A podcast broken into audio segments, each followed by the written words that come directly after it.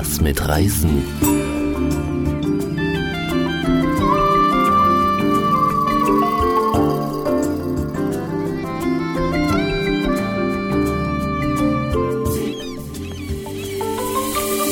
Das erste Reiseradio für Profis im Internet.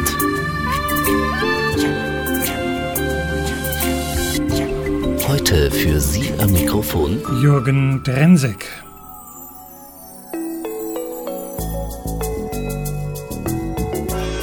Zwischen den Zeilen Reisen auf dem Papier.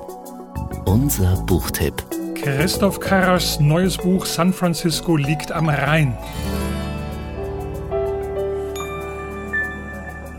Ja, lieber Christoph, wir wollen es jetzt hier nicht äh, mit in den Ring werfen für den Wettbewerb, wer sitzt am tiefsten Jammertal. Aber für uns Reisejournalisten, deren Beruf es ja nun mal ist, zu reisen und die Welt zu entdecken und zu beschreiben, ist das ja schon eine verdammt lange Durchstrecke. Kannst du dich eigentlich noch erinnern, wann und wie du zwangsgegroundet wurdest? Hm. Ja, ziemlich genau sogar noch. Das war äh, der 12. März 2020, ein Tag nachdem die WHO das neuartige Coronavirus zur Pandemie erklärt hat. Also wo dann klar wurde, okay, das wird hier größer, als jeder von uns sich irgendwie vorstellen kann.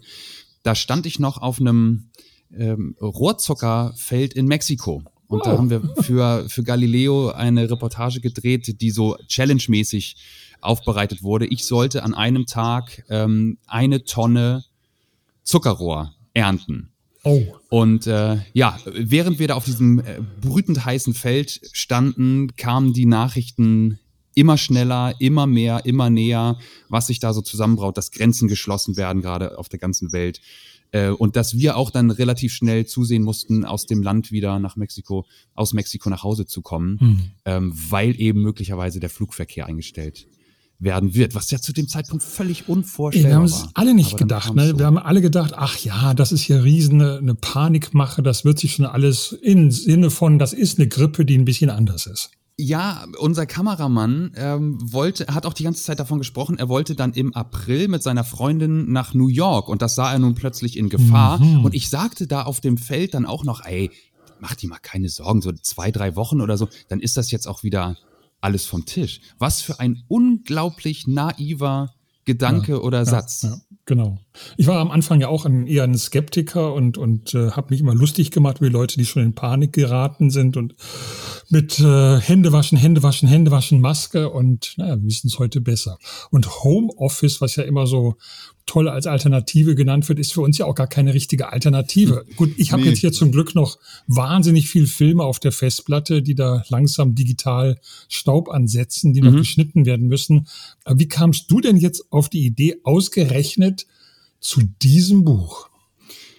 Ja, du sagst da was ganz Wahres. Homeoffice gibt es so für uns nicht, weil neue Reportagen eben einfach nicht am Schreibtisch gedreht werden können, wenn wir gerade, wenn wir über Bewegtbild reden. Es ist gut, was im Archiv zu haben, aber mein Archiv ist mittlerweile relativ leer und so saß ich dann in Kiel, wo ich wohne, zwangsgegroundet, wie du so schön gesagt hast, ähm, und wusste auch erstmal nicht, wie es genau eigentlich weitergehen soll. Mhm. Und ähm, ja, dann war es eigentlich ein, es war ein privater Gedanke, der mir kam, weil ich nämlich eigentlich den Sommerurlaub letztes Jahr in den USA verbringen wollte und dann natürlich übers Frühjahr relativ klar war, nee, also das wird wohl auf absehbare Zeit erstmal nichts. Ich musste also privat umdisponieren mm, und habe dann äh, statt New York Flügen, die ich dann zum Glück stornieren konnte, habe ich ein, ein Haus am See in Ostfriesland gefunden. Durch Zufall oh, bin ich schön. so über, über die ganzen Buchungsplattformen mal ge, gestreunert und habe geguckt, was, was gibt's denn noch so?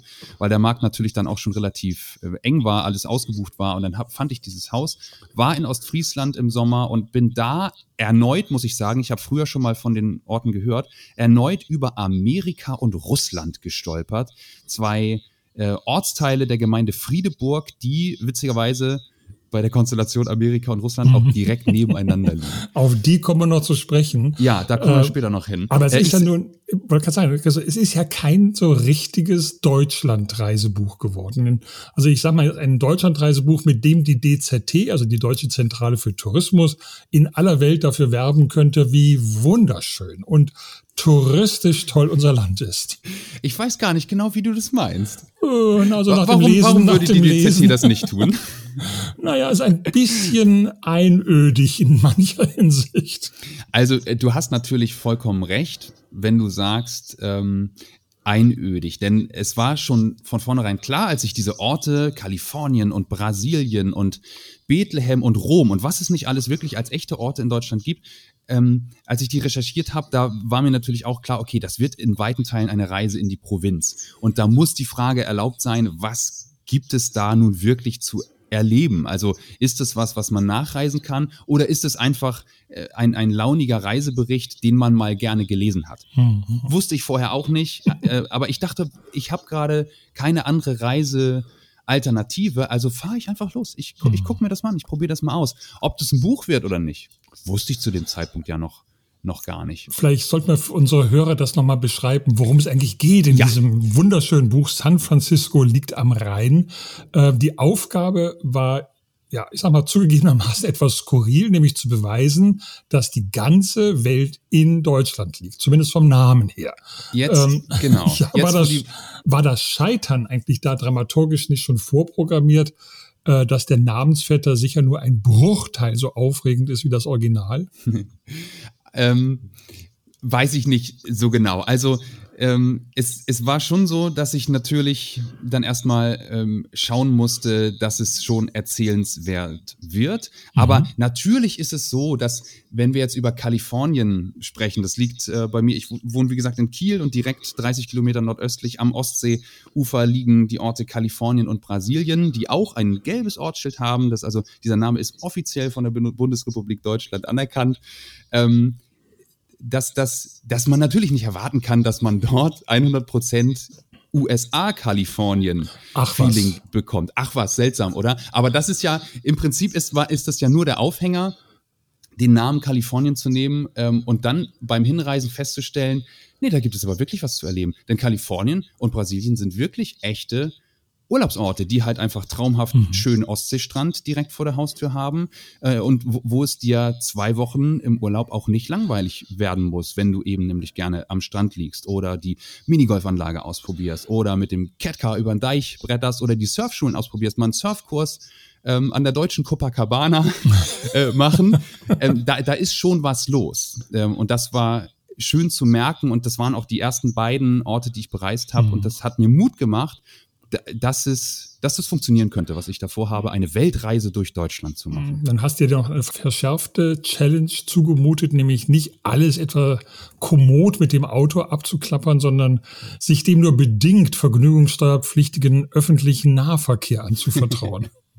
Ja, äh, ja, ich hätte mich einfach ins Auto setzen können und anonym durch die Gegend reisen können, aber ich weiß, ich bin selber auch viel Bahnreisender. Ähm, ich weiß natürlich, dass die Bahn Anekdotenpotenzial bietet. Also, Ja. dass, dass es natürlich ähm, an den Nerven zerren kann, mit der Bahn zu reisen, aber dass genau das auch einfach Geschichten liefern kann und auch die Menschen, die man dort trifft. Und das hat sich bewahrheitet. Ich habe einige ganz wunderbare Geschichten im Zug an äh, Provinzbahnhöfen und natürlich auch mit, mit dem Verste äh, Verspätungspotenzial erlebt und dann zu Papier gebracht. Und das war genau die richtige Entscheidung, auch wenn es dich wirklich die Nerven kostet, äh, ab und zu mit der Bahn zu reisen.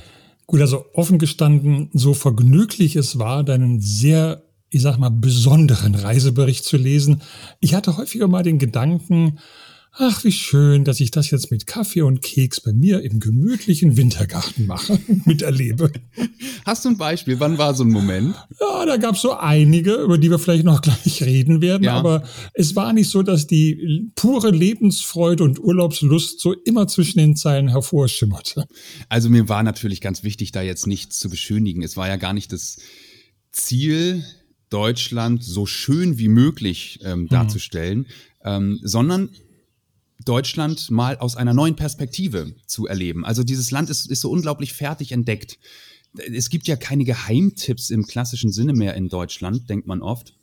Mm, und da einfach mal eine neue Perspektive sich zu suchen und so einen neuen Blick auf Deutsch, Deutschland zu schärfen, fand ich spannend und funktioniert meiner Meinung nach auch. Also wenn du sagst, es war schön, dass du mit Kaffee und äh, Kuchen im Wintergarten saßt, ja. äh, dann sage ich, ich bin wiederum total froh, dass ich diese Reise machen durfte. Ja, nee, das ist auch gar keine Frage. Also ich fand auch, wie gesagt, auch Kalifornien und Brasilien, das hat mich am Anfang schon äh, durchaus angesprochen. Da dachte ich, ach, das ist doch schön, so ein toller Strand. Und warum eigentlich nicht die ja. Caipirinha eben bei der Sonne über dem Ostseestrand untergehen sehen?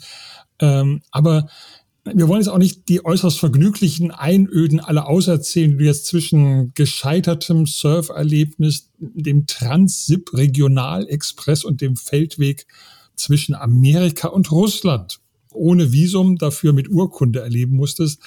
Aber sag mal so, es gab ja doch manchmal einen kleinen bohrenden Gedanken, vermute ich mal, nach Abbruch der Expedition. Ich denke da mal an das völlig durchnässte und verschmutzte Heimkommen ins Hotel nach der Besteigung des Kalimanjaros, einem Kali-Salzberg beim entzückenden Örtchen Magdeburg. Ja, also Nein, ich hatte nie den Gedanken, diese Reise wirklich abzubrechen. Aber natürlich gab es Momente, die, die ich während sie stattfanden auch nicht super fand. Das war einfach ganz schlechtes Timing auf diesem Kali Salzberg, der durch seine plateauartige Form wirklich so ein bisschen Ähnlichkeit mit dem, mit dem großen Afrikaner hat. Hm, ähm, Tafelberg ähm, in Kapstadt. Oder so ein bisschen genau, also den haben sie jedenfalls Kali Manjaro genannt, weil es eben ein Kali Haldenberg ist an dem ansässigen oder von dem ansässigen äh, Salzbergwerk. Ja. Übrigens die höchste Erhebung zwischen Magdeburg und Ostsee. Also ein, wow, ein Superlativ, wow, wow. was ich an dieser Stelle auch gerne fallen lassen möchte. Und es war einfach schlechtes Timing. Es ist natürlich nur ein Spaziergang da hoch, aber wenn das Wetter plötzlich so umschlägt, wie das bei mir der Fall war, ähm, da kann man, ja, da kann man schon mal schlechte Laune haben, wenn man dann später in, der komplett durchtränkten Jeans in der S-Bahn zurück nach Magdeburg sitzt. Da fragt man sich kurz, was zur Hölle mache ich hier eigentlich? Ja, das Lernerlebnis des Buches für jeden Reisejournalisten ist ja, es gibt keinen Ort, über den man nicht eine Geschichte machen könnte. Das Richtig. ist was, ja. das, da rege ich mich oft so auf, wenn ich so, manchmal ganz selten tue ich das ja auf Gruppenrecherchereisen bin, wenn dann so Kolleginnen oder Kollegen herummaulen, das sei alles so wenig besonders und das hätten sie woanders schon viel schöner und überhaupt erlebt. Mhm. Ja, also bin ich auch kein Freund von. Ich finde, das ist dann eine Frage der eigenen Kreativität und äh, es, es hilft ja nicht nichts zu schreiben oder etwas zu zerschreiben, also also negativ zu beschreiben. Mach doch was Schönes draus. Mach doch wenigstens was was Lustiges draus. Also ähm, ich habe von einem Kollegen auch gehört, dass ich eben durchaus das eine oder andere Mal habe durchblitzen lassen, dass es nicht also zum Beispiel der Geysir von Andernach. Ich weiß ah, nicht, ob genau. der äh, bekannt ist. Äh, Island liegt in der Eifel, heißt das Kapitel dazu. Äh, der höchste Kaltwassergeysir der Welt mhm. sprudelt nämlich nicht auf Island oder wo man ihn sonst vermuten würde, sondern mitten bei uns in Deutschland bei Andernach am Rhein. Betonung und auf Kaltwasser. Kaltwasser, genau. Die allermeisten in Neuseeland und so weiter sind Heißwassergeysire. Richtig, ganz genau.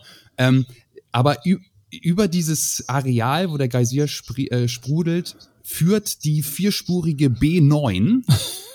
Und das hörst du auch in jedem Moment. So, das ist ein Naturschutzgebiet, aber darüber wurde diese, diese Trasse gebaut. Und das ist natürlich weit weg von, ja, von, von Naturidylle. Natur, ja. ähm, aber dieser Kollege meinte eben, und da, über dieses Kompliment habe ich mich sehr gefreut, dass man sehr wohl merkt, dass nicht alles supidupi ist, so in, in den ja. Detailbeschreibungen, aber dass man das eben trotzdem charmant oder witzig oder wie auch immer ähm, verpacken kann. Und am Ende, ja, natürlich ist es, ist es trotzdem eine Geschichte und es ist total wert, sich diesen Geysir mal anzuschauen ähm, weil ich einfach nicht wusste, dass es sowas nun, in Deutschland nun hattest gibt. du ja in diesem Fall auch die Gnade des Buches. Wir sind beide Fernsehjournalisten und wir haben oft das Problem, ja, die liebwerten KollegInnen vom schreibenden äh, Gewerbe, die können dann auch Dinge einfach ausblenden beim Schreiben. Wir müssen es ja drehen vor Ort. Und wenn es jetzt so ein drumherum hässlich wie die Nacht ist durch die Bundesstraße, dann muss man immer einen sehr verengten Fokus irgendwie hinkriegen, um das dann irgendwie ja. schön hinzukriegen.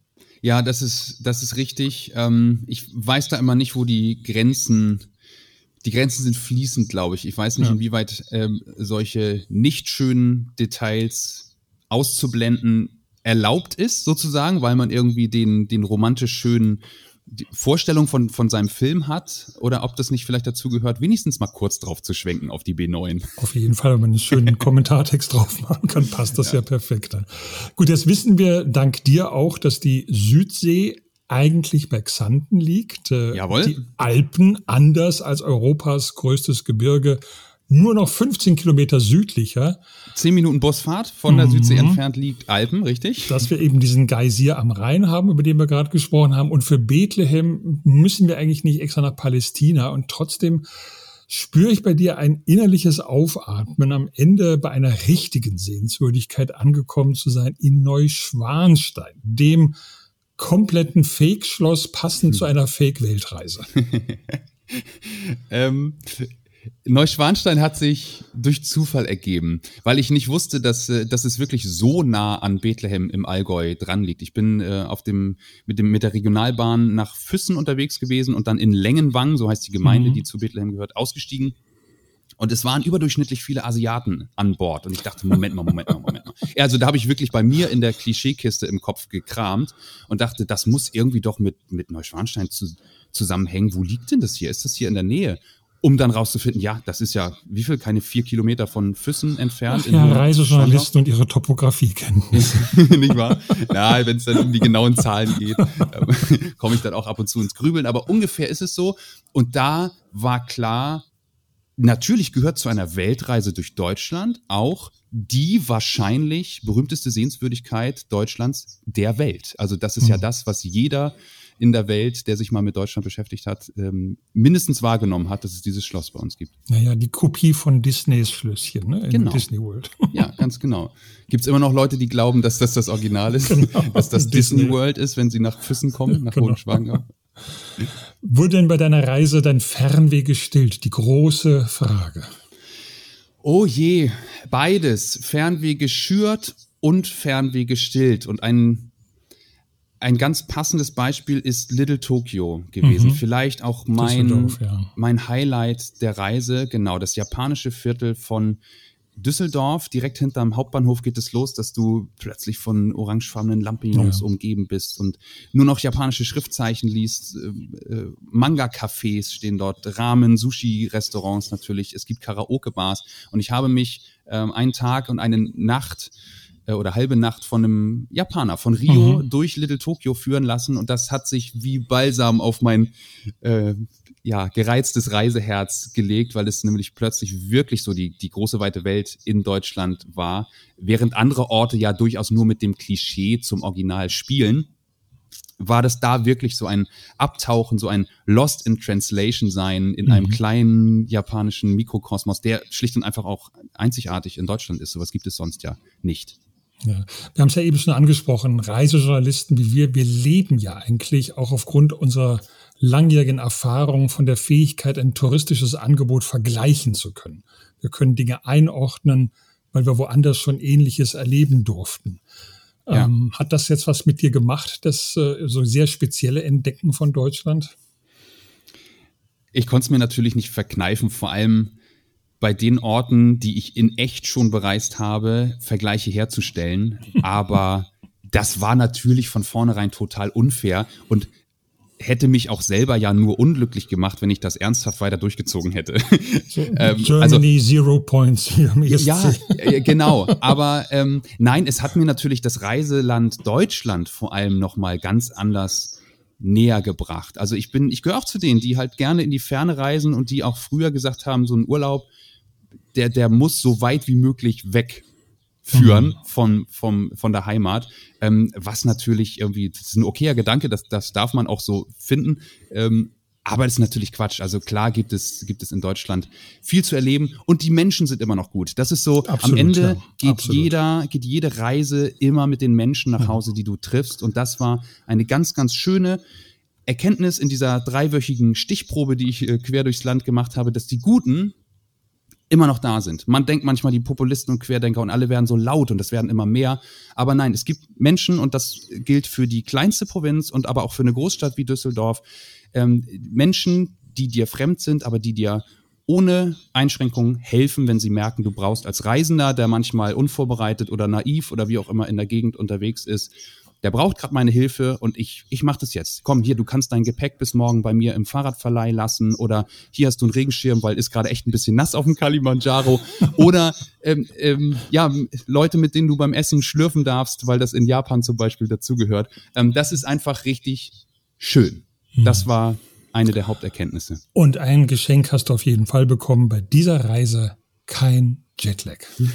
Endlich mal. Ich muss ja gestehen, ich freue mich dann auch irgendwann mal wieder auf Jetlag, ja. wenn es soweit ist. Und ja, na klar, möchte ich die Welt auch in, in ihrer Größe und Vielfalt wiederhaben. Aber genau, auf den Jetlag habe ich letzten Sommer für dieses Buch sehr, sehr gerne verzichtet. San Francisco liegt am Rhein. Eine Weltreise durch Deutschland. Gerade bei Ulstein erschien ein wunderbar vergnügliches kleines Büchlein, was man an einem Nachmittag mit einem schönen Blick auf die untergehende Sonne an einem Baggersee oder sonst wo hindurchschmökern kann. Lieber Christoph Karasch, danke für das Gespräch und weiterhin jetzt wieder richtig aufregende Reisen hoffentlich. Ja, das gleiche für dich, Jürgen. Ich habe gehört, es geht nach Amrum. Viel, ja, viel auch Spaß da. Nahtlos werde ich anschließen. Danke dir. Bis dann. Bis dann. Ciao. Was mit Reisen? Sie hörten das erste Reiseradio für Profis im Internet. Eine Produktion von Jürgen Drensek. Besuchen Sie uns auf www.reiseradio.org. Dort gibt es auch weitere Informationen zu den Themen der Sendung. Übrigens, Reiseradio lässt sich ganz leicht als Podcast abonnieren. Dann hören wir uns sicher wieder, wenn Sie mögen, bei unserer nächsten kleinen Sendung, wann und wo immer Sie wollen. Ach ja, nur der guten Ordnung halber. Hören gerne, aber nichts anfassen. Das hat was mit unseren Rechten zu tun. Schöne Reise